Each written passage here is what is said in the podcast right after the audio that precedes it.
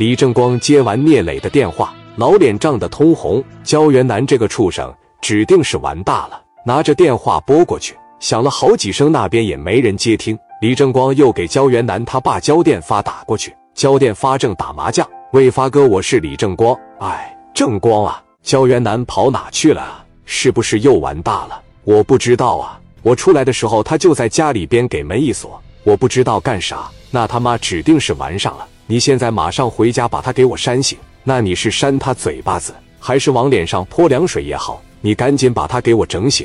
我找他有事。行，我马上回去。焦电发也是个挺仁义的人，原来是和小克在一块玩过的。走出打牌的地方，嘴里边骂骂咧咧的。这死崽子，你叔让你办点事，你也办不明白，留着你还有什么用？到家了，给大门一脚踢开了。看到躺在床上的焦元南，此时欲仙欲死的样子，焦电发气不打一处来，朝着那脸蛋子上啪就一巴掌。你他妈睁开眼睛来看看我是谁！焦元南半睁着眼睛说：“我不你爹吗？不是你不我爹吧？”啪的又是一巴掌。你给我起来！你叔李正光给你打了多少电话？为啥不接呀？一听李正光的名字，焦元南缓过来的。我叔给我打电话了。你他妈的赶紧给人回过去！我的脸都让你丢尽了！你个畜生，快点的给人把电话回过去！电话一拨过去，叔，我是袁南啊！你个畜生，你是不是又玩大了？我要是不给你爸打电话，我都找不到你了是吧？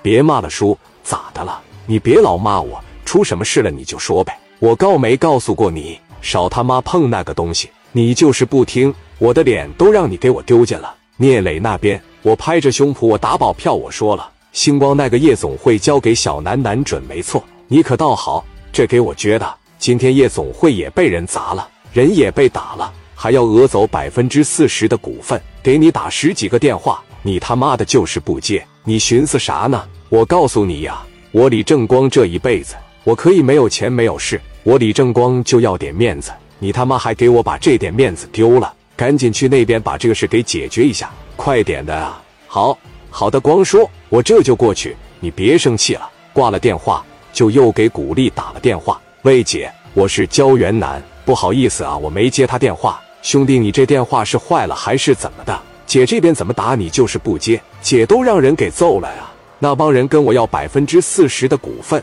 我都快急死了。实在不好意思啊，我最近沾染上了点这个不良嗜好，我一玩上这个东西就听不见电话响了。以后不会有这个问题了。我听说店里面出事了，是吧？店里面出事了，老弟，姐让人给欺负了，还跟我要百分之四十的股份呢。我明天要是不给他的话，他们就过来收拾我。你能不能过来帮帮姐呀？姐，你别着急，我一会就过去。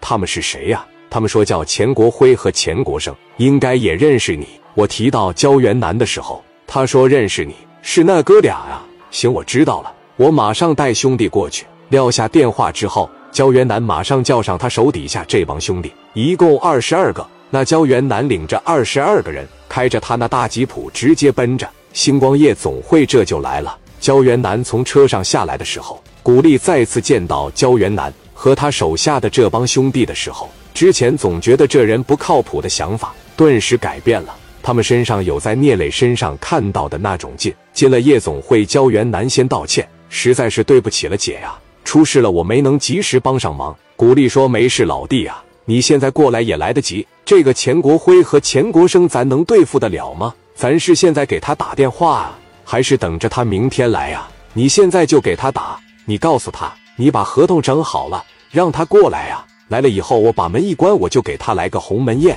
其他你不用管。”